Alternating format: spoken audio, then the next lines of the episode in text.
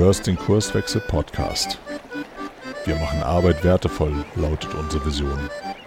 Im Podcast sprechen wir über lebendige Organisationen, den Weg dorthin und die Nutzung von modernen Arbeitsformen.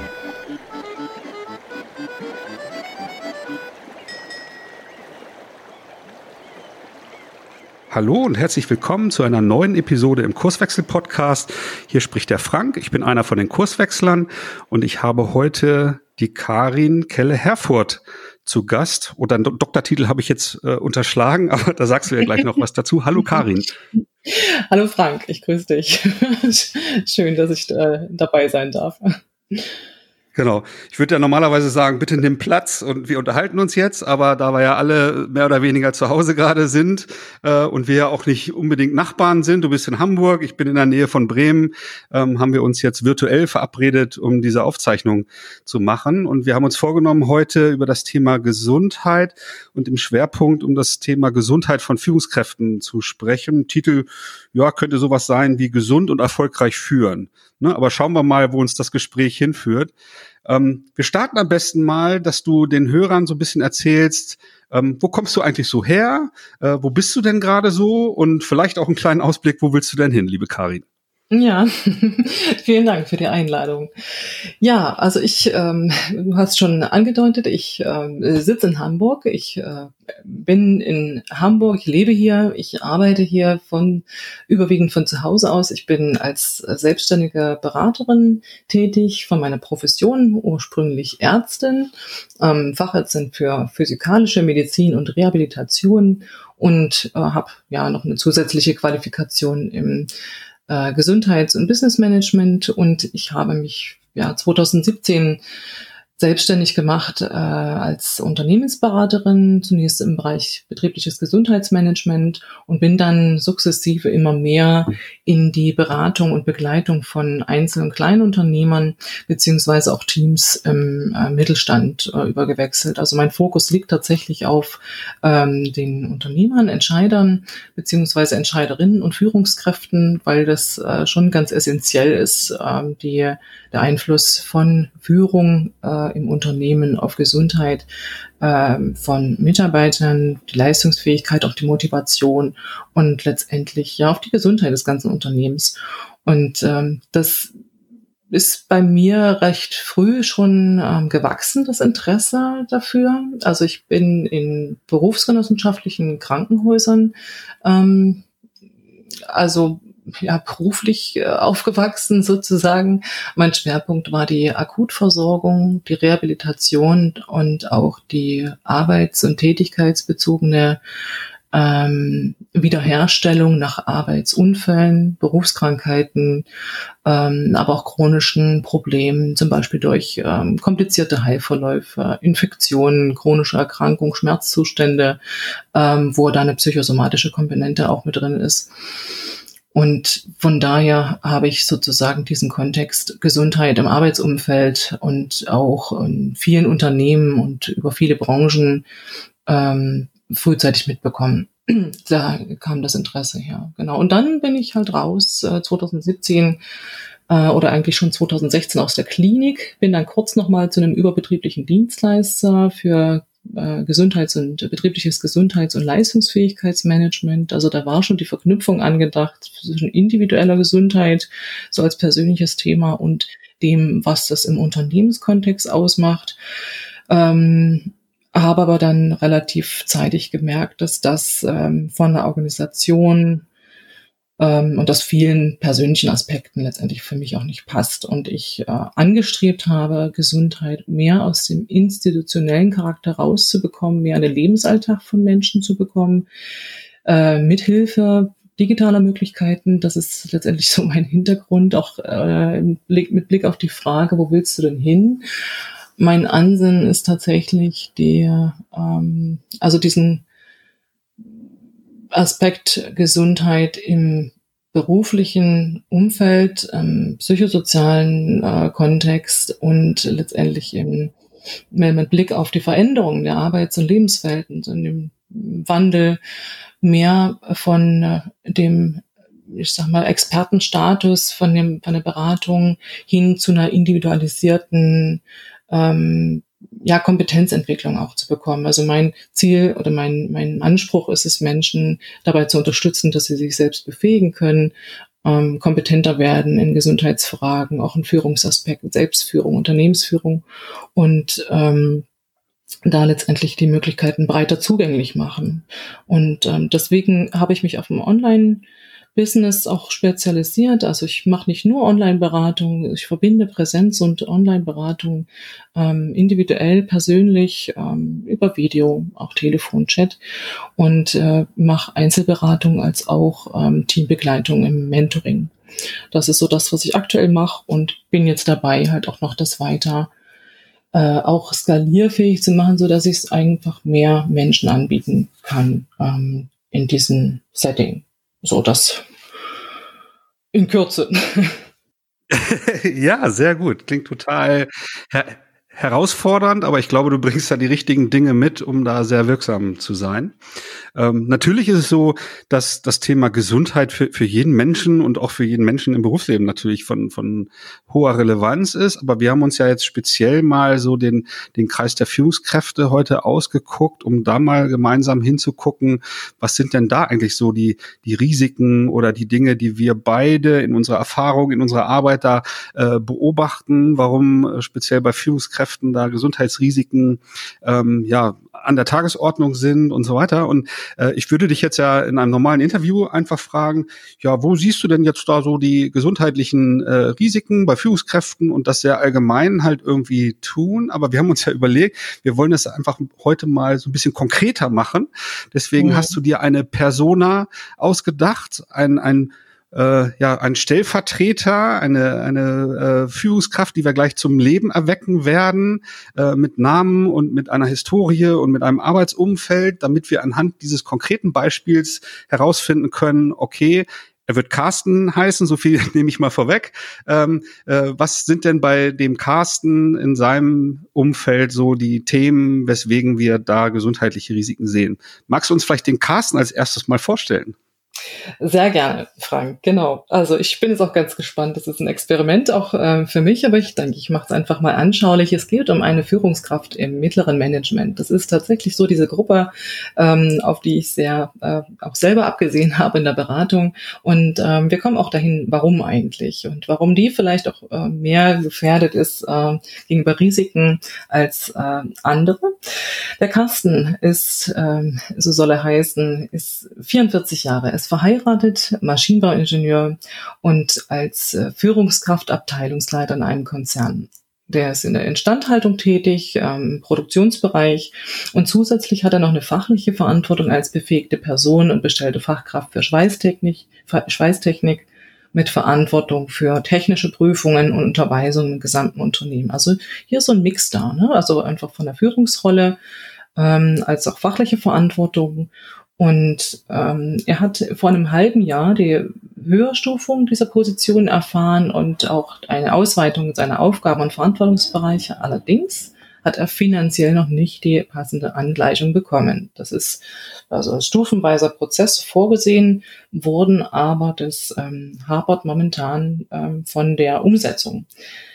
Er ist seit acht Jahren dort, ähm, also schon ein ganzes Weilchen, hat aber schon vor dem Wechsel jetzt in dieser höheren Positionen äh, die Unsicherheit erlebt, ob äh, oder wahrgenommen, ob das überhaupt noch so das Richtige ist und lange gut gehen würde. Denn eigentlich fühlt er sich schon lange nicht mehr wohl in der Firma, ähm, hat sich jetzt von diesem Positionswechsel, von der Höherstufung auch eine Erleichterung ähm, erhofft, auch mehr Gestaltungsfreiraum.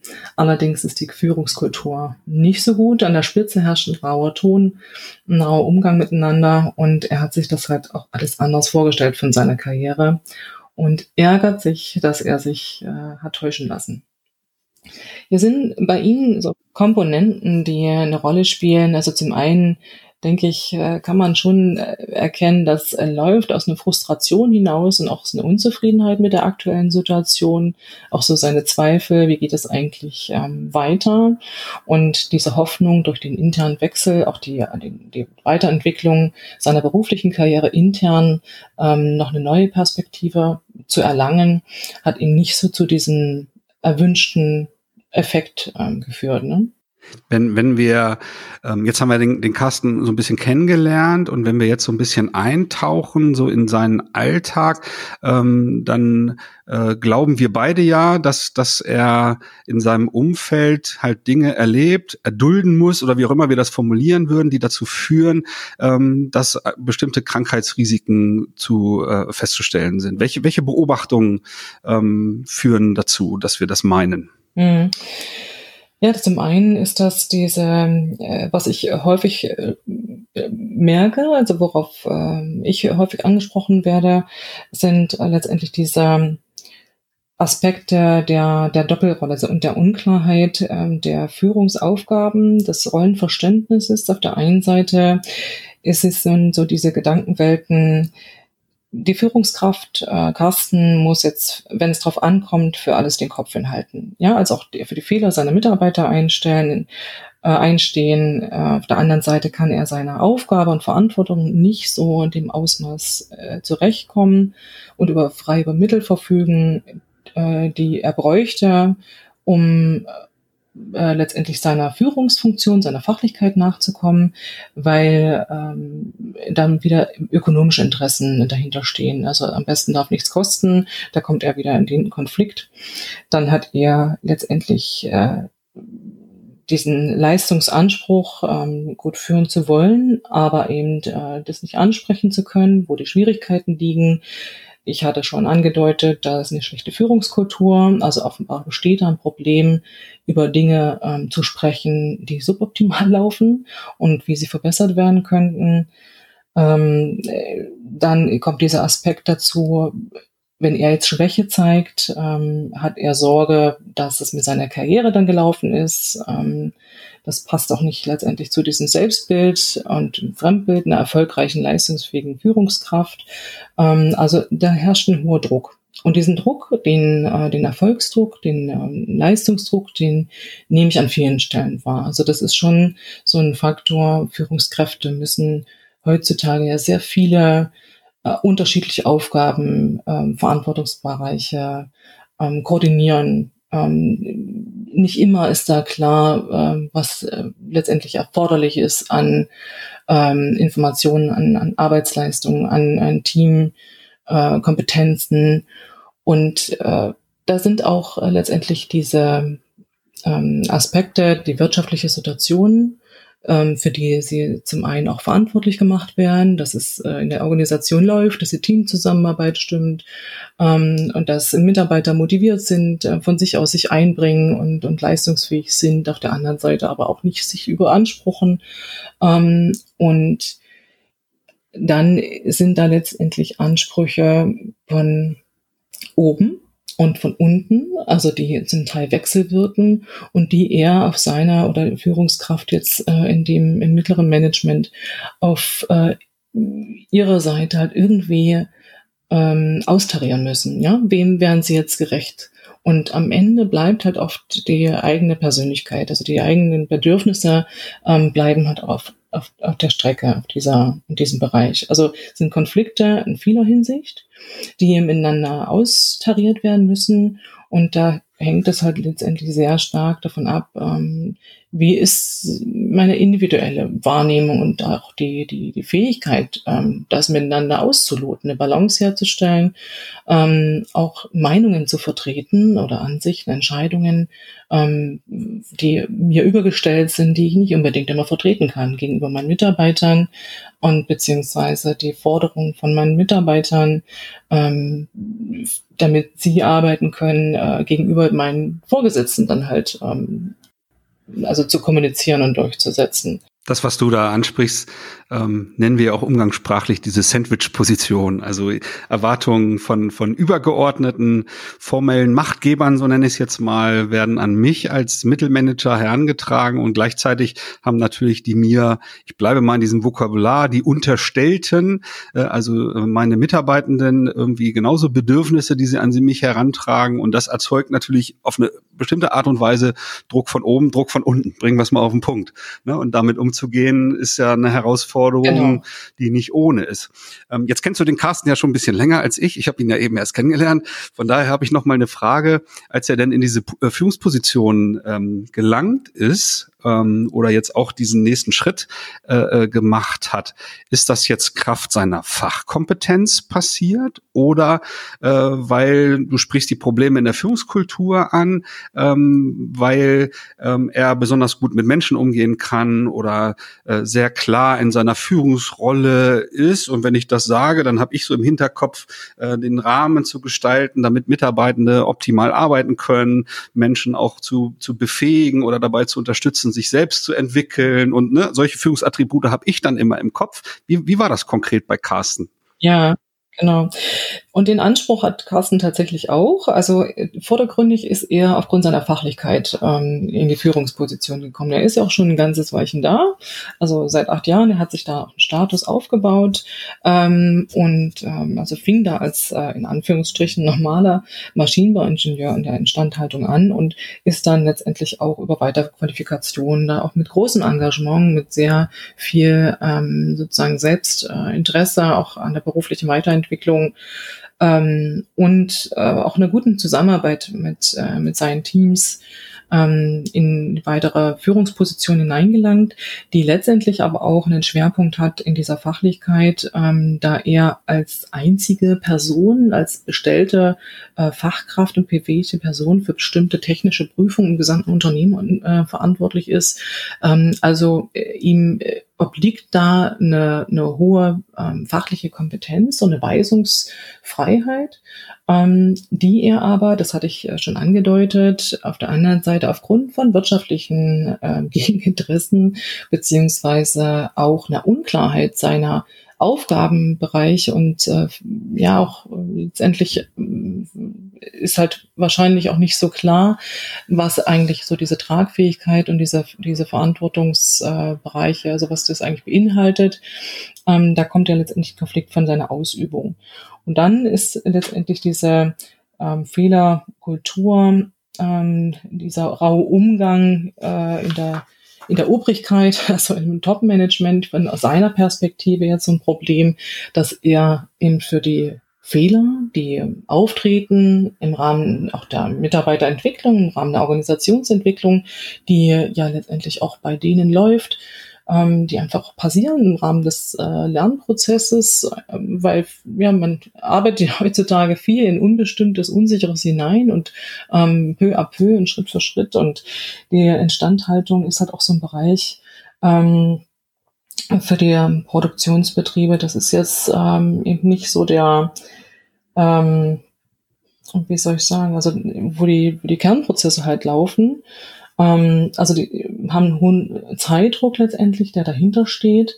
Ähm, und es darf wenig kosten, das hatte ich auch schon angesagt. Ähm, und da ist wenig Spielraum letztendlich, um solche Entwicklungsprozesse, ähm, auch Neuerungen und, und, und was jetzt über Optimierungen hinausgeht, einfach in die Organisation zu bringen. Und das erleben wir an vielen Stellen. Auf der einen Seite natürlich diese Innovations- ähm, also dieser Innovationsdruck. Und ähm, dass es ähm, auch einer schnelleren Anpassungsfähigkeit bedarf. Auf der anderen Seite sind aber Zeitlimits, ähm, eine, also auch äh, Kostenfaktoren ähm, und Ressourcenknappheit, ähm, gravierende Dinge, die einfach dem entgegenstehen und die letztendlich auch Führungskräften ähm, auch die Hände binden an vielen ähm, äh, Bereichen letztendlich von dem, was sie an äh, ihren Team letztendlich auch an Entwicklungs- und äh, Gestaltungsraum geben könnten. Ja, also auch wenn sie das wollen, können sie nicht immer so handeln, wie sie das gern möchten mit, mit hoher Wahrscheinlichkeit ist es auch so, wenn sein Chef um die Ecke kommt und eine, eine fachliche, inhaltliche Frage hat, dass, dass der ganz klar die Erwartung auch an Carsten hat, dass er ähm, mit dem Finger schnipst und diese Frage beantworten kann oder beurteilen kann, bis in die allerletzte inhaltliche Tiefe. Ne? Das ist genau. ja unternehmerischer Alltag. Und wenn Führungskräfte gerade in dieser Mittelmanagement-Position dann sagen, naja, Moment mal, da habe ich ja die unterschiedlichsten Spezialisten äh, in meinem Verantwortungsbereich, in meinem Team, in meinem Bereich, wie auch immer das dann äh, bezeichnet ist, äh, dann sorgt das vielleicht für Unmut oder für Ungeduld, äh, dass er nicht direkt aussagefähig ist. Ne? Und da ist, entsteht dann immer dieser Twist aus meiner Sicht, halt fachlicher Spezialist sein zu müssen, aber sich selber eher in dieser äh, menschenbefähigenden, Rahmenbedingungen gestaltenden Rolle äh, zu sehen. Ne? So und das und da können wir jetzt mal ein bisschen näher vielleicht kommen, was das denn mit ihm macht halt. Ne? Welche Gedanken denn sich bei ihm kreisen, wie vielleicht Druck entsteht oder ne, was Carsten da erlebt. Vielleicht mag, magst du da mal einsteigen. Mhm, ja, genau. Also das ist einfach auch dieses Gefühl, den Aufgaben und seinen Verantwortungen, seinen Ansprüchen und Erwartungen auch nicht gerecht zu werden. Also zum einen hat er ein äh, offenbar differierendes Rollenverständnis von seiner Führungs äh, Aufgabe und auch seiner Fachlichkeit, als das so im Unternehmen äh, von seinen ähm, Vorgesetzten von ihm erwartet wird. Ähm, die Mitarbeiter seinerseits äh, stellen natürlich auch wieder Verantwortungen von ihm, dem er nachkommen will.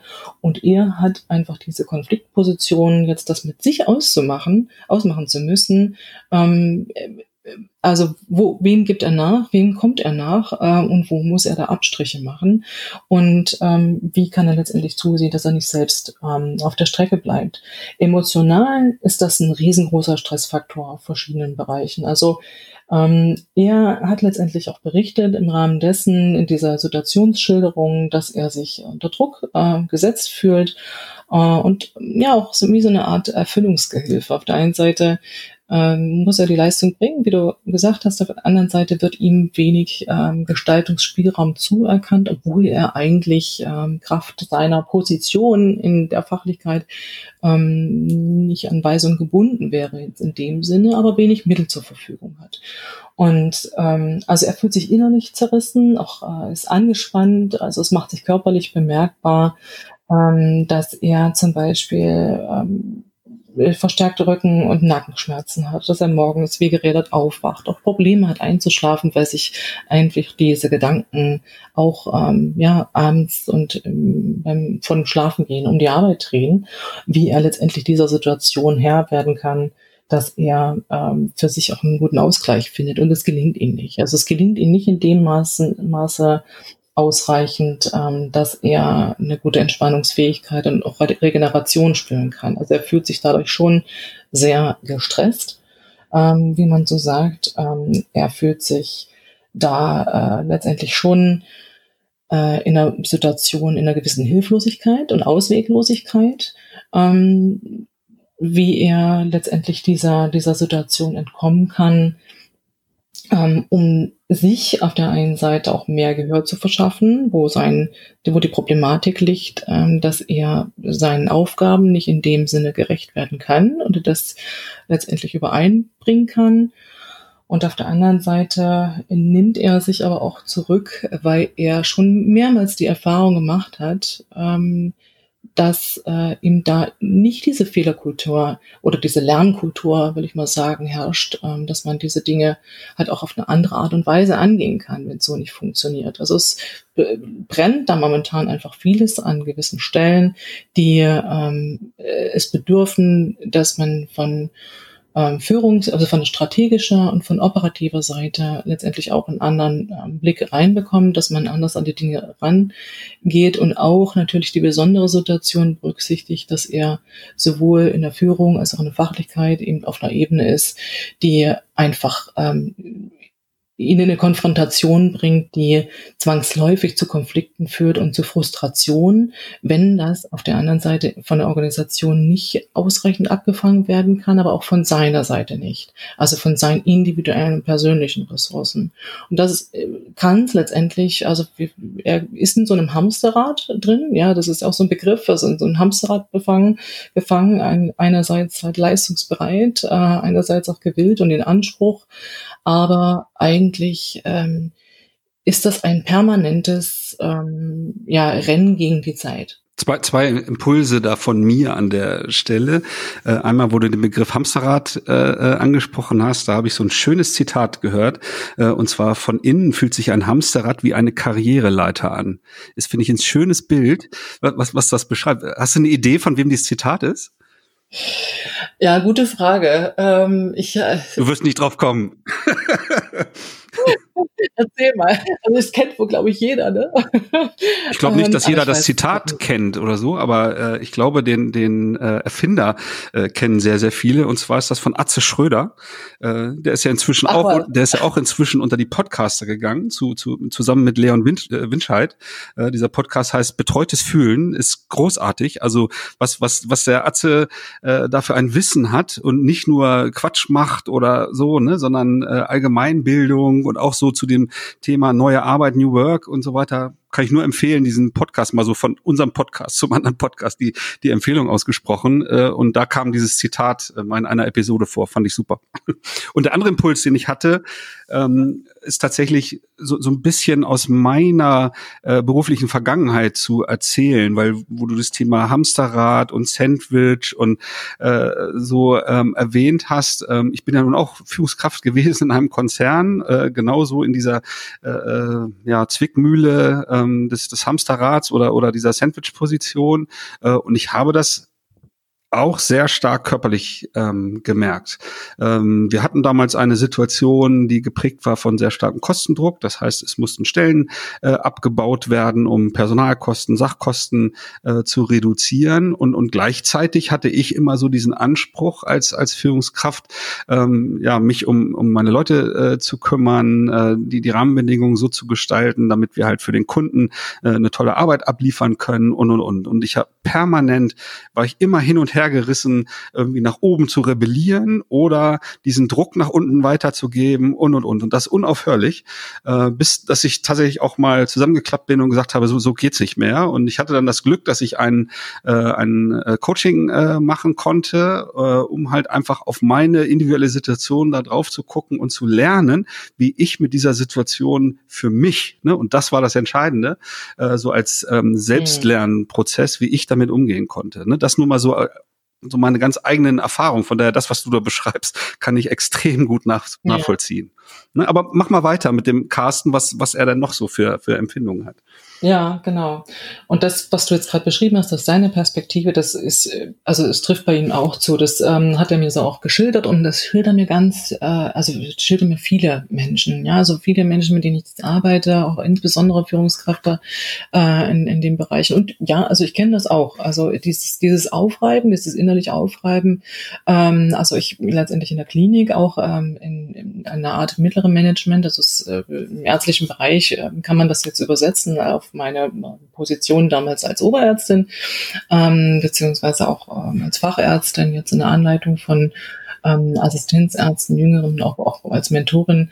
Und ähm, da stehst du natürlich in dem äh, Anspruch, zum einen dein Team, ähm, deine Mitarbeiter in der Abteilung ähm, zu führen, auch die Organisation zu entwickeln, zum anderen der, die Patientenversorgung ähm, zu ja, gewährleisten, zu verbessern natürlich und den Anspruch der, der ähm, guten Versorgung und auch also das persönliche Kontaktbiss hat auch mit den mit den Patienten herzustellen, auch äh, in der Mitarbeit äh, und der Zusammenarbeit mit äh, interdisziplinären Teams, also mit vielen Berufsgruppen einfach in diesen ähm, komplexen Heilverfahren. Also das sind ja einfach wirklich äh, mehrfach Schwerverletzungen auch gewesen. Da sind viele Teams involviert und ähm, das erfordert viele Absprachen untereinander und ähm, ja, und da kommst du natürlich einfach in die Bredouille, wenn auf der anderen Seite einfach so ein hoher Zeitdruck ist, immer die Uhr im Nacken, ähm, beziehungsweise auch die wirtschaftlichen Aspekte, weil ein Krankenhaus ist einfach heutzutage ein Unternehmen. Ähm, und ähm, ja, aber nur dafür so ein kleiner Ausrutscher. Ähm, bei Carsten ist es halt letztendlich auch so, ähm, diese dieser Punkt, diese, dieser ganz deutliche äh, Satz, ich weiß nicht, wie lange es noch gut geht. Ja, also ich weiß nicht, ähm, ich spüre, es kann das ewig nicht mehr weitergehen, weil ich habe auch Angst, äh, meine Gesundheit zu ruinieren. So kam er letztendlich auch ähm, zu mir in diesen in dieser Problematik.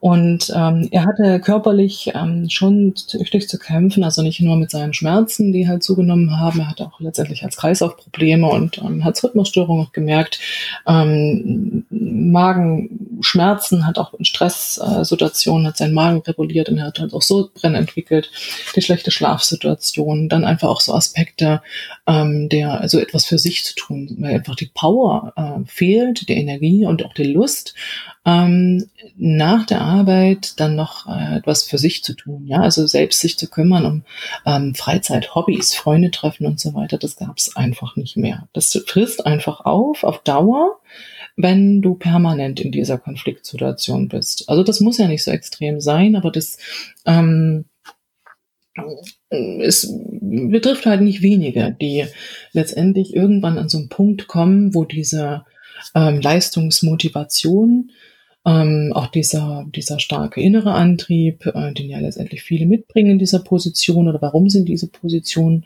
ähm, kommen, dass das dann über, also überläuft ähm, ähm, und wechselt und sich umkehrt in eine ähm, abnehmende Leistungsmotivation, auch in eine ungenügende Kompensationsfähigkeit dieses Stresses. Also am Ende macht der Körper einfach äh, dann nicht mehr mit in dem Ausmaß. Das macht, das macht sich an vielen Stellen bemerkbar und das ist individuell ganz unterschiedlich. Es ist ja oftmals auch so, ähm, dass es nicht nur rein ähm, diesen, diesen qualitativen Aspekt der Rolle ausmacht, sondern wenn wir, wie vorhin beschrieben, äh, jemanden haben, der sich um seine Leute kümmern will, dem das Wohlergehen der Mitarbeiter wichtig ist, der äh, die, die Rahmenbedingungen gestalten will und dann trotzdem diesem Anspruch Genüge tun will, da fachlich der Beste zu sein, die fachlichen Entscheidungen immer zu treffen, äh, auskunftsfähig zu sein und so weiter, dann mache ich einen Doppeljob. Das heißt, auch die Quantität kommt dann äh, ins Spiel, dass ich dann vielleicht äh, tagsüber äh, mich um mein Team äh, kümmere und, und Probleme löse oder äh, äh, bei Weiterentwicklung der, der Leute unterstütze und, und derartiges. Und dann fange ich irgendwann an, diese fachlichen Dinge, äh, für die ich ja auch gesehen werde, äh, dann halt irgendwie zu machen. Und das ist dann zeitlich dann sehr, sehr anspruchsvoll wahrscheinlich. Ne? Mm, genau. Also das, das kann man letztendlich auch nur eine gewisse Zeit. Also da gibt's jetzt nichts irgendwie, woran man es festmachen kann, wie lange sowas gut geht. Also wie gesagt, da bringen halt äh, unterschiedliche Menschen unterschiedliche Reserven mit von ihrer eigenen Konstitution und, und Belastbarkeit und Leistungsfähigkeit äh, und auch das, was sie letztendlich auch an unterstützenden Umfeld vielleicht vielleicht haben. Ja, wie ist sind sie Familie aufgestellt? Auch das ist natürlich ein Aspekt. Manchmal ist da einfach eine Doppelbelastung halt noch, ähm, weil es zu Hause natürlich dann auch anfangen kann zu kriseln, wenn ich so äh, in der Arbeit drin stecke und auch belastet bin. Ja, also das ähm, ist ähm, durchaus äh, einfach, äh, wo, sind Aspekte, wo sich diese Spirale immer weiter drehen kann. Und das macht sich letztendlich im Verhalten auch bemerkbar. Also die Konsequenz ähm, dessen ist halt dann, ähm, dass äh, nicht nur diese innere Zerrissenheit ein Problem sind, die Konfliktsituationen, sondern natürlich auch ähm, die, die Produktivität nachlässt, ähm, sich Fehler einschleichen. Also wenn ich eine mangelnde Erholungsfähigkeit habe, ich mich nicht mehr ausreichend regenerieren kann ähm, dann ist es einfach so, dass ähm, meine kognitive Leistungsfähigkeit, also wirklich die, so das, das Substanzielle, ähm, dass, dass das nachlässt. Also ähm, dass äh, ich langsamer äh, werde in der Auffassung von bestimmten äh, Informationen, von bestimmten Situationen, dass ich, ähm, dass man viele Dinge einfach übersieht ähm, dadurch sich Fehler einschleichen und das setzt dann natürlich noch mehr unter Druck. Also man äh, agiert dann quasi über, man versucht das irgendwie zu kompensieren, aber schafft das nicht hinreichend. Das ist halt bei vielen so, und das war bei Carsten halt auch der Fall, ähm, der dieses Zusammenbruchs, der ihn ebenfalls ereilt hat, ähm, weil irgendwann eine Situation einfach wirklich überhand genommen hat. Ich hatte Carsten erst später gesehen, ähm, nach seinem Burnout. Und er hatte nicht, so wie du, ähm, letztendlich ein Coaching in Anspruch genommen. Ähm, das ist super, also wenn man das macht und wenn man in der Lage ist, das auch rechtzeitig zu erkennen und die Reißleine auch zu ziehen, und ähm, sich Unterstützung holt. Und das ist tatsächlich aber auch nicht überall üblich. Ähm, also im Top-Management ja schon eher. Da gibt es ja auch oftmals diese 100 ähm, Tage ähm, Frist, sage ich jetzt mal, wenn jemand in die neue Führungsrolle wechselt, ähm, dass man so eine Art, äh, ich sage jetzt mal, so Welpenschutz hat, ja, also dass man quasi in diese Rolle reinkommen kann und diese ersten 100 Tage da ähm, was so die Konsequenzen angeht, noch nicht mit ähm, ja, ähm, also höheren ähm, Tragweiten so rechnen muss dass man ähm, aber gerade Führungskräfte im mittleren Management, die haben diese Führung, also diese Vorbereitungsphase in der Regel nicht. Also ich erlebe das, ähm, ja, wie soll ich wenn ich jetzt so zurückblicke, ähm, kann ich von denen, die ich so beraten oder begleitet habe, eigentlich sagen, dass ein der wirklich der größte Teil mehr oder weniger in diese Rolle ähm, ja so reingerutscht ist. Also natürlich schon Bewerbungsprozesse und so weiter, aber selbst eine Führungskräfte, also ein Führungskräfteentwicklungsprogramm haben die, die das bekommen haben, wenn überhaupt, eigentlich erst so ähm, währenddessen, also schon in der Zeit, wo die die Führungsrolle begleitet haben, äh, bekommen, aber nicht davor. Und ich nehme bei anderen wiederum auch wahr, ähm, dass ich nicht, also dass ich einige ähm, ja im Nachhinein ähm, schon gefragt haben, ob das überhaupt die richtige Entscheidung war, so zu wechseln, die eigentlich von ihrer Fachlichkeit ähm, sehr kompetent, sehr bezeugt sind und sehr große Stärken haben äh, und sich auch engagieren, letztendlich auch, auch Teamplayer sind, ähm, aber sich in der Führungsrolle letztendlich nicht so wohl gefühlt haben oder nicht wohlfühlen. Also das erlebe ich auch. Ist jetzt nicht so häufig, aber auch das ist ein Aspekt. Ähm, es gibt üblicherweise keine Rückfahrkarte. Ja?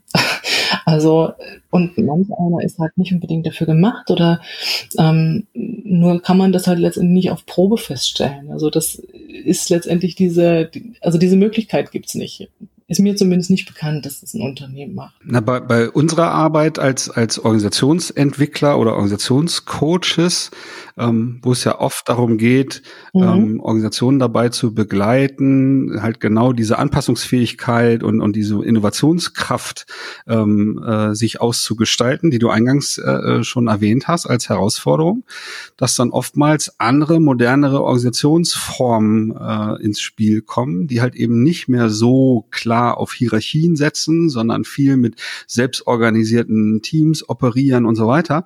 Da kommt zum einen natürlich eine, eine, ein weiterer Risikofaktor oder ein Stressfaktor äh, dann ins Spiel, wenn Führungskräfte dann, dann merken, okay, äh, wir diskutieren gemeinsam, ich, ich sage jetzt mal äh, kollegiale Führung oder Kreisorganisation oder, äh, oder ähnliches, wo per se ja erstmal gar nicht erkennbar ist, äh, was es denn vielleicht für Rollen gibt, äh, wo ich ein neues Zuhause finden kann, sondern das, was Führungskräfte da dann oftmals dann äh, spüren, ist, verdammte Axt, ich verstehe, was da passiert, äh, das macht ähm, wahrscheinlich sogar hochgradig Sinn, aber was wird denn aus mir? Dann kommen auf einmal noch Existenzängste dann quasi äh, ins Spiel. Ich werde hier nicht Geschäftsführer. Äh, ja, was was mache ich denn dann morgen hier für einen Job? So ne? Und ja, wenn ich als Organisation mich so wandle, äh, dann hat das unter Umständen Konsequenzen. Aber in unserer Erfahrung äh, ist es natürlich so, wenn wir Organisationen dabei begleiten, sich so so einen Schritt zu gehen, äh, dass es sehr wohl spannende Herausforderung für, ich nenne es jetzt mal ganz provokativ, ehemalige Führungskräfte gibt. Weil wenn ich mal konsequent, äh, ich sage, mhm. ich nehme mal dieses Beispiel Produktentwicklung ähm, und Scrum als, als Beispiel, als, als Frameset, dann gibt es da ja sehr starke, sehr starke Rollen. Und entweder bin ich derjenige, der halt sehr ähm, inhaltlich getrieben ist und könnte in so einer Product Owner Rolle aufgehen, der eine hohe fachliche Kompetenz mhm. mitbringen sollte. Oder ich bin halt der, der äh, eher äh, mich mit Menschen äh, auseinandersetzen möchte, beim Rahmen gestalten, beim Prozess gestalten äh, äh, unterstützen möchte. Und ich habe dann eher so ein Fable für so eine Scrum Master Rolle. Ne? Und eine weitere Facette, die wir inzwischen identifiziert haben, ist, irgendwer muss auch in Organisationen diesen permanenten Wandel, diese permanente äh, Ent Entwicklung der, der Anpassungsfähigkeit und so weiter begleiten. Ne? Deswegen gehen wir dazu über, auch dafür eine Rolle vorzusehen. Ne? Also wir können das Wegbegleiter nennen oder irgendwie sowas. Äh, und Menschen, die eine Führungshistorie haben, natürlich auch vielleicht gewohnt sind, wie eine Führungskraft zu denken äh, und so weiter, sind da durchaus ähm, im, im Vorteil, im inneren Wettbewerb sozusagen, äh, ähm, so eine Rolle einzunehmen. Das heißt, es gibt da durchaus Perspektiven ne, an, an der Stelle, auch von diesem rein hierarchiegetriebenen Führungsjob loszulassen und somit, und für manche ist das eine echte Befreiung. Genau wie du, wie du sagst, ne, die, die nach diesem Peter-Prinzip aufgestellt aufgestiegen sind, also so lange aufgestiegen sind, bis sie irgendwie überfordert sind und merken, oh, meine Fachkompetenz greift hier gar nicht mehr. Ich brauche hier ganz andere Fähigkeiten auf einmal, die dann froh sind, wieder in einem Team an, äh, äh an, an, an wertschöpfenden Dingen für den Kunden arbeiten zu können äh, und so weiter. Das ist durchaus ein Ausweg halt auch aus diesem Dilemma, was wir gerade beschrieben haben. Ne? Ja, absolut. Also und das, was du schreibst, das, also das ist natürlich ganz klar diese Entwicklung, ne, wo das ähm, hingehen ähm, wird und auch hingehen muss, also nach meiner Auffassung. Aber ich äh, komme tatsächlich, also von dem, was ich berichten kann aus dem Umfeld, sind es tatsächlich noch mehr so diese klassisch geführten Unternehmen, wenn ich jetzt Führungskräfte sehe. Und der andere Schwerpunkt sind natürlich die Selbstständigen beziehungsweise Kleinunternehmer, da ist es halt wieder anders ähm, geartet. Ähm, die führen halt äh, letztendlich äh, alle Rollen äh, letztendlich aus aus. Und ein bisschen ist das natürlich auch so mit neuen Managementkonzepten beziehungsweise Führungsmodellen, wenn ich jetzt so hin zur Selbstorganisation gehe und äh, letztendlich auch was so die, die Beteiligung, die Eigeninitiative und die Kreativität von Mitarbeitenden fördert, auch dass sie sich einbringen. Also das ist, man bringt ja letztendlich dieses äh, so ein Stück Unternehmertum ins Unternehmen ne, ähm, dadurch. Also man ist so erfolgs- und auch ergebnisorientiert und das hat unheimlich viele Vorteile. Ähm, auf der einen Seite, auf der anderen Seite aber auch äh, letztendlich wieder ein Risiko. Also Menschen sind halt auch nicht gleich. Ne? Also die, das ist auch nicht für jeden so gemacht macht. Und ich denke, es ist ganz entscheidend, auch dieses, in diesen Begleitprozessen ähm, und äh, letztendlich auch, wenn man so, ein, so einen Wechsel vollzieht als Unternehmen, dass man ähm, sich schon noch orientieren muss, gut, wo haben letztendlich meine Leute, die, die ihre Kompetenzen, ihre Stärken, äh, auch Potenziale, die man letztendlich auch weiterentwickeln kann, was man fördern sollte, aber auch fordern sollte.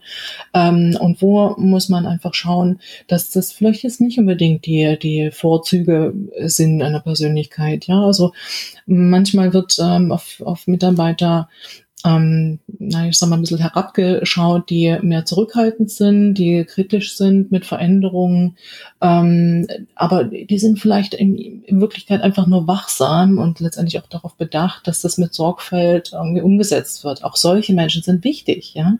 Also ähm, einfach diese, diese Vielfalt und die Variabilität, die es in, in Teams gibt. Ähm, ich denke, das ist einfach ein Riesenaspekt, dass diese Kompetenzen ähm, zum großen Teil einfach gar nicht so ähm, bekannt beziehungsweise transparent sind und äh, also auch nicht dementsprechend wertgeschätzt werden können, wie man letztendlich auch ein Team zusammenstellen kann, ähm, dass das ähm, also dass man letzt, dass letztendlich alle davon profitieren. Ähm, also es geht nicht um eine permanente Harmoniereihe, ja, ähm, weil letztendlich ist es einfach, also wenn Menschen miteinander agieren und zusammenarbeiten, dann wird es immer auch mal ordentlich krachen an bestimmten Stellen. Ja, das ist einfach so. Ähm, und das ist eine permanente Einigkeit, die ist, ähm, die ist nicht erzählbar. Und darum geht es aber letztendlich auch, dass man ähm, dahin hingeht, ähm, statt dieser, ähm, ich sag mal, uniformen und Hierarchie ähm, getriebenen ähm, Führung, ähm, dass das kompetenzbasiertes ähm, ja, einfach eine kompetenzbasierte Organisation von, von, von Arbeit, Kommunikation und ähm, ja, letztendlich im Sinne der Wertschöpfung ist. Ja, also was, äh, was sind letztendlich auch ähm, die Aufgaben im Team, wie sind die am besten verteilt, wie kann sich jeder am besten einbringen ähm, mit seinen Stärken ähm, und Kompetenzen und wie gehen wir letztendlich auch mit Konflikten um. Also ich finde, das ist ein ganz wesentlicher Aspekt, ähm, der noch unzureichend ähm, äh, berücksichtigt wird. Und das ist eben was, was dieses gesunde, also das, was diese Konflikte, wenn die nicht bearbeitet werden können, ähm, was einen hohen Druck einfach im Team macht. Also es schwelt ganz viel in der Luft, ähm, was unausgesprochen ist. Ähm, weil man sich dann auch bestimmte Dinge nicht eingestehen möchte äh, oder ne, weil das einfach nicht so passt. Äh, und gerade, also auch letztendlich in Teams, die sich äh, an sich gut verstehen, das habe ich neulich erlebt, ähm, die auch privat viel miteinander machen, die aber halt zunehmend sich so selbst organisieren, auch äh, letztendlich relativ autark in ihrem Bereich zumindest sind. Ähm, also das Beispiel, was ich mich beziehe, die sind erfolgs- und ergebnisorientiert, aber es fängt eben dann an, wenn Schwierigkeiten sind, also tatsächlich auch Hindernisse, ähm, die einen persönlich betreffen, also wo ein individuelles Thema dahinter steht, zum Beispiel der Umgang mit Krankheit. Also tatsächlich, wenn jemand ein Problem hat. Das ist nicht so gang und gäbe, dass man da einfach offen drüber spricht. Ähm, und ähm, das ist letztendlich auch ähm, gerade so bei psychischen Komponenten halt auch mit ähm, Vorbehalten ähm, besetzt, oft mit äh, Stigmatisierungen. Und ähm, da geht es, also ist mein Interesse oder mein Wunsch auch, dass da einfach ein größeres Verständnis ähm, entwickelt wird, auch was so die gesundheitsbeeinflussenden ähm, Faktoren sind. Auf persönlicher Ebene, auch von meinen, also jeder hat so seine individuellen ähm, Ressourcen, die er so einbringt, aber auch ähm, was äh, kann im Team äh, in der Führung, in der Zusammenarbeit dazu beitragen, dass es ein gesundes Miteinander ist. Und letztendlich auch dieser soziale Aspekt von Gesundheit, ähm, das ist ein Riesenhebel, ähm, für den Erfolg des Unternehmens, aber auch natürlich für die persönliche äh, Entwicklung und auch dieses Gefühl der Sinnerfüllung äh, im, im Unternehmen ähm, wesentlich beeinflusst, ohne dass man jetzt hier großartig Purpose oder so weiter hin muss. Also da bin ich jetzt erstmal mhm. weit weg. Ähm, mir geht's einfach eher so um Selbstverständlichkeit, also um so menschengerechte ähm, Arbeitsbedingungen. Und ähm, gerade in diesem Wandel ähm, mit ähm, Informationsflut, mit ähm, Aufgabenvielfalt, mit äh, zunehmender Verantwortung, mit zunehmenden Entscheidungen, die, die nötig sind. Äh, und wenn ich mich für eins entscheide, muss ich immer für das, also für mich gegen was anderes entscheiden. Ne? Das sind so ähm, Aspekte und das sind einfach äh, natürlich Themen, da muss ich das möglich machen, dass Menschen sich befähigen können. Also ich habe als Unternehmen die Aufgabe oder die Pflicht, ähm, für Bedingungen zu sorgen, dass ähm, Menschen sich entwickeln können, auch selbst äh, organisiert und selbstbestimmt natürlich aneignen können. Und in Unternehmen, wo es bisher jetzt traditionell läuft ähm, und äh, eher sozusagen nach, nach Vorgabe auch äh, abgearbeitet wird, wenn man von Mitarbeitern jetzt oder auch von Führungskräften jetzt verlangt, ähm, da quasi von heute auf morgen umzustellen und irgendwie alles äh, selbst äh, bestimmt und organisiert und befähigt und ähm, was der Geier in dieser Richtung zu machen, das, das kann nicht funktionieren. Hm. Ich, ich würde gern noch mal zu Carsten zurückgucken und vielleicht so in Richtung Lösungsraum, ohne dass wir jetzt ja sagen, es gibt da irgendwie einen Masterplan oder eine Blaupause äh, für jedermann. Ähm, jetzt hast du ja so, mhm. so, so eine konkrete Persona da äh, vor Augen. Ähm, was mich interessieren würde, ist, wie hat der dich denn gefunden oder wie hat er überhaupt diese Selbstreflexion gefunden? Ich muss irgendwie was verändern und welche ja, vielleicht Top drei Tipps hast du denn, äh, sag ich mal, für Führungskräfte in vergleichbaren Situationen, äh, die halt merken, irgendwas ist da mit mir. Ähm, was was mache ich in der Situation? Was was ähm, wie war das bei Carsten und was sind so deine Top drei Empfehlungen? Hm.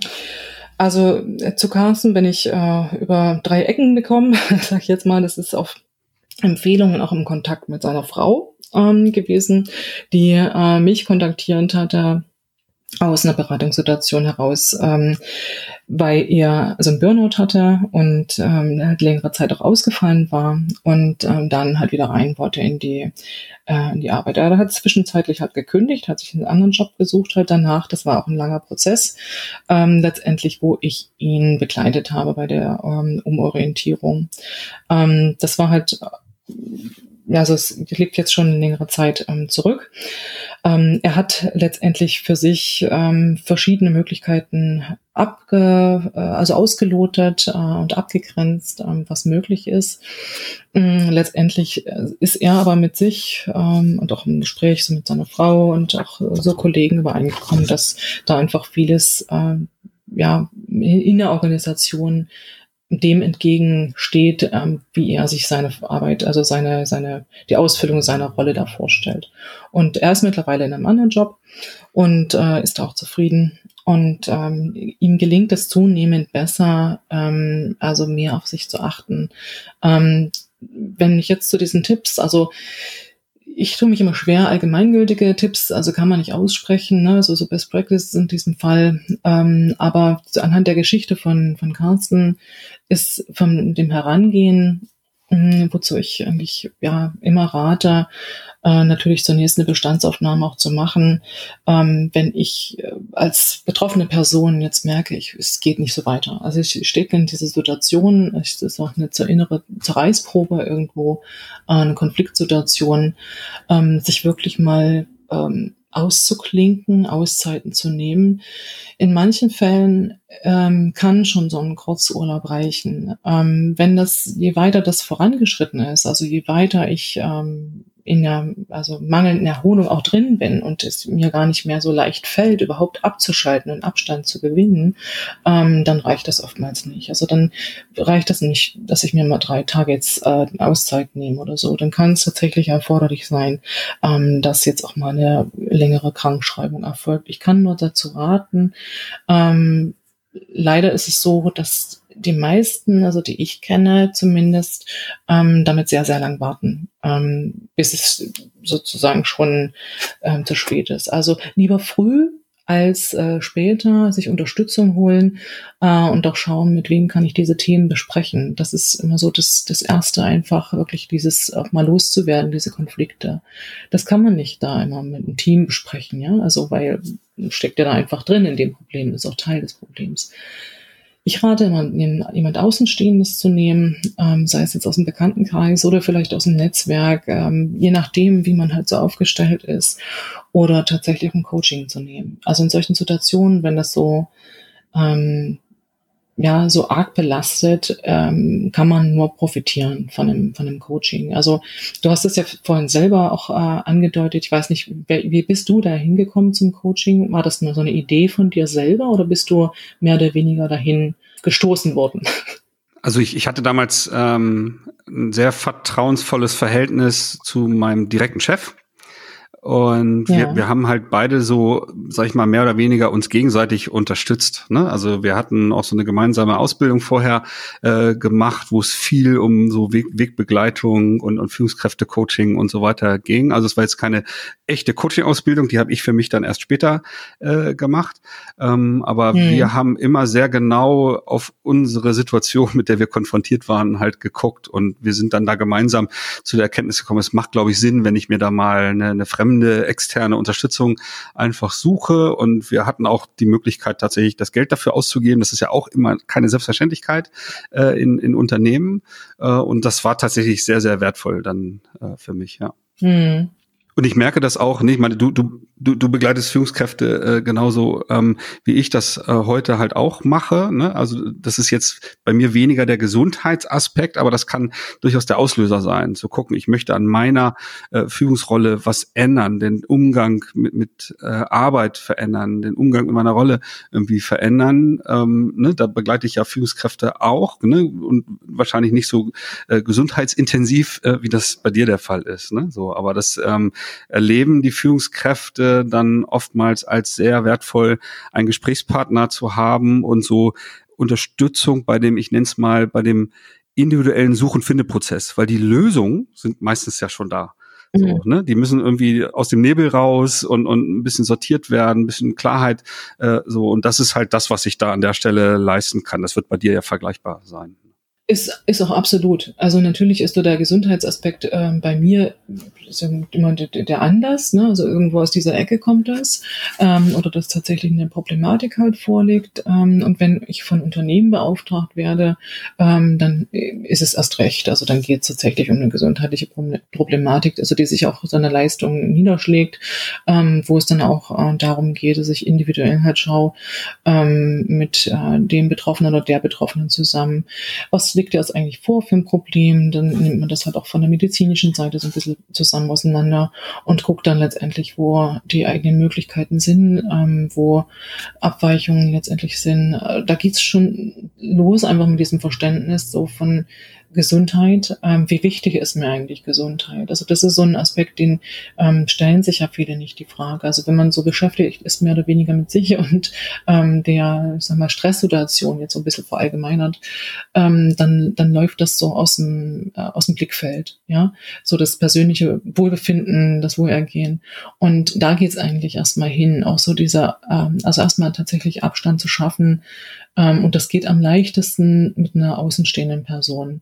Das ist einfach so, dass man ähm, gerade jetzt gegenüber einem Coach oder einer Beraterin, ähm, da hat man einfach auch nicht keine Erwartungen jetzt zu erfüllen. Ja, also da kann man letztendlich äh, einfach so sein, wie einem danach ist. Ja, ähm, da kann man seinen Gefühlen freien Lauf, lassen, da kann man seine Gedanken auf den Punkt bringen. Ähm, da muss man die Dinge nicht beschönigen und, da hat der Gegenüber halt auch keine persönliche Agenda. Ja, also das ist so ähm, da hat man ein freies Umfeld, wo man vertrauensvoll die Dinge aufbringen kann. Und ich sag mal, Coaches, ein Berater, ich letztendlich als beratende Ärztin, ähm, sind zur Verschwiegenheit verpflichtet, ähm, auch gegenüber dem Arbeitgeber. Ähm, und das sind einfach so, das gibt erstmal einen sicheren Boden. Und das finde ich in solchen Situationen immer so das A und O, wirklich die Möglichkeit, ähm, was gibt mir halt in dem Moment. Ähm, und wenn ich jetzt selber nicht in der Lage bin, jetzt erstmal runterzukommen, mir innerlich diese Ruhe auch zu verschaffen, dass ich mal nachdenken kann, klare Gedenken, Gedanken fassen kann, dann also wirklich Unterstützung holen. Und ähm, wenn es nicht im Bekanntenkreis ist oder mit jemandem aus dem Netzwerk, ähm, mit, mit dem man gut kann und zu dem man Gutes geführt, also dann früh, lieber früh als zu spät wirklich ähm, ein Coaching in Anspruch nehmen. Ähm, dann schon mit diesem Schwerpunkt halt auch so im gesundheitlichen Aspekt, ähm, ähm, Stressbewältigung, ähm, Burnout-Prävention und so weiter. Das geht so in die Richtung halt bei Carsten. Und ähm, so haben wir halt auch dran gearbeitet. Also zunächst hatten wir ähm, natürlich eine große Bestandsaufnahme gemacht und diese Phase der äh, des Erfassens äh, und des Bewusstwerdens äh, und auch der Analyse. Was führt eigentlich dazu? Was, was, was hat mich eigentlich in diese Situation gebracht? Warum ist es so, wie es ist? Ähm, was äh, sind so diese Einflussfaktoren von meiner ähm, also von der persönlichen Seite, ähm, von ja, Charaktereigenschaften letztendlich auch und der Art, wie Carsten letztendlich auch an die Dinge herangegangen ist und was sind so diese Rahmenfaktoren. Und äh, die haben wir jetzt natürlich auch so erstellt, so von seiner, ähm, also gegenübergestellt, von seiner Schilderung her und ähm, sind dann letztendlich auch da hineingegangen, was ist für ihn eigentlich wichtig. Ähm, und das ist ein großes Stück Arbeit, das ist auch anstrengend ähm, für viele, einfach da, ähm, weil viele das erste Mal so richtig in die Selbstreflexion halt gehen. Und das ist, äh, das ist auch kraftaufwendig. Und das braucht eine Zeit, bis man soweit ist, dass man das so reflektieren kann, für sich benennen kann auch, welche Gefühle und Gedanken durch den Kopf gehen. Ähm, denn ganz ehrlich, wenn die viele in diesem Leistungs- und Funktionsmodus sind, die haben Schwierigkeiten damit, sich zu spüren und haben Schwierigkeiten damit, das so klar zu formulieren. Ähm, und wenn ich Probleme habe, ähm, das klar zu formulieren und nach außen zu kommunizieren, dann ist es natürlich auch schwierig, das gegenüber den äh, Vorgesetzten und über seinen Mitarbeitern letztendlich auch zu kommunizieren. Also ähm, auch seine Führungsrolle äh, letztendlich wahrzunehmen. Also dieses Durchsetzen auch, aber natürlich auch aufmerksam machen auf äh, Probleme. Das ist ja das, was ich geschildert habe.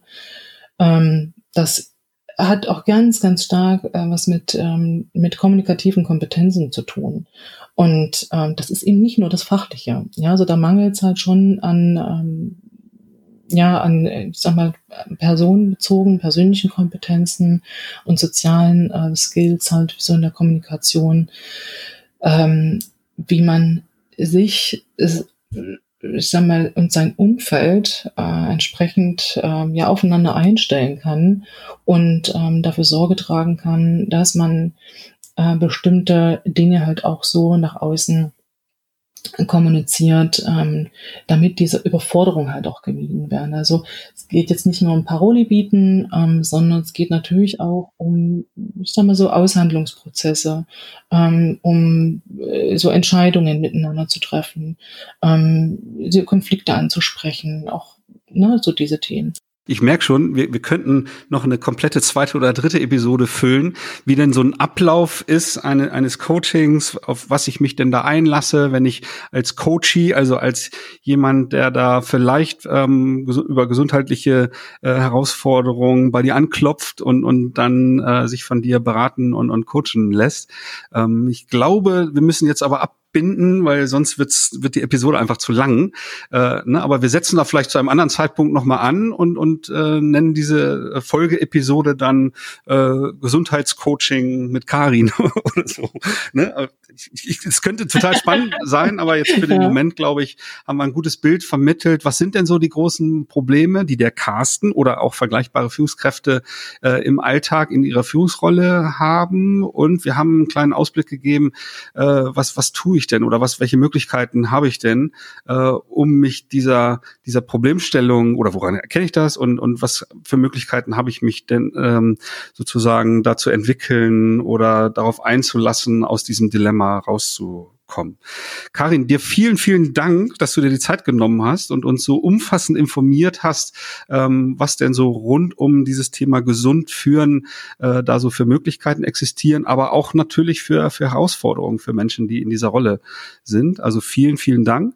Deine Kontaktdaten und, und wie sich ähm, Hörer an dich wenden können, werde ich in den Shownotes verlinken. Das heißt, wenn da das Bedürfnis besteht, ähm, vielleicht ist ein Hörer dabei, der sagt, oh wow, was ich da gerade gehört habe, das trifft zu 100 Prozent auf mich zu und vielleicht sollte ich mich da mal drauf einlassen, äh, mir da Unterstützung zu holen. Ne? Dann gerne meldet euch bei mir, ich kann den Kontakt herstellen oder guckt in die Shownotes, ne? da sind die Kontaktdaten von Karin gegeben.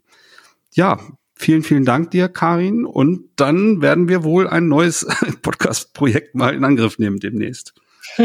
Vielen Dank. Äh, ja, Frank, also auf jeden Fall. Ähm, es hat mir viel Spaß gemacht. Äh, schönen Dank auch für die Gelegenheit, äh, die für dieses Experiment mit diesem Fallbeispiel. Und ähm, also für die Hörer und auch die Leser, die es weiterführen interessiert, was man machen kann, was auch Carsten machen kann oder sie oder ihr in dieser Situation, ähm, dann sind in den Shownotes dann letztendlich auch noch Ressourcen, ähm, verknüpft, wo ich auch ähm, so ein paar Tipps gebe, wie man letztendlich auch seine Gesundheitsstrategie entwickeln kann, seine Ressourcen auftanken kann und äh, letztendlich auch einen Weg entwickelt, um mit dieser Situation zurechtzukommen und gesund und erfolgreich zu führen in diesen turbulenten Zeiten und selbst dabei in Balance zu bleiben. Herzlichen Dank, äh, Frank, und äh, ja, an euch, an die Hörerschaft und bis zum nächsten Mal. Vielen Dank, bis bald. Ciao, ciao. Schön, dass du wieder reingehört hast. Mehr Infos zu uns und diesem Podcast findest du unter www.kurswechsel.jetzt.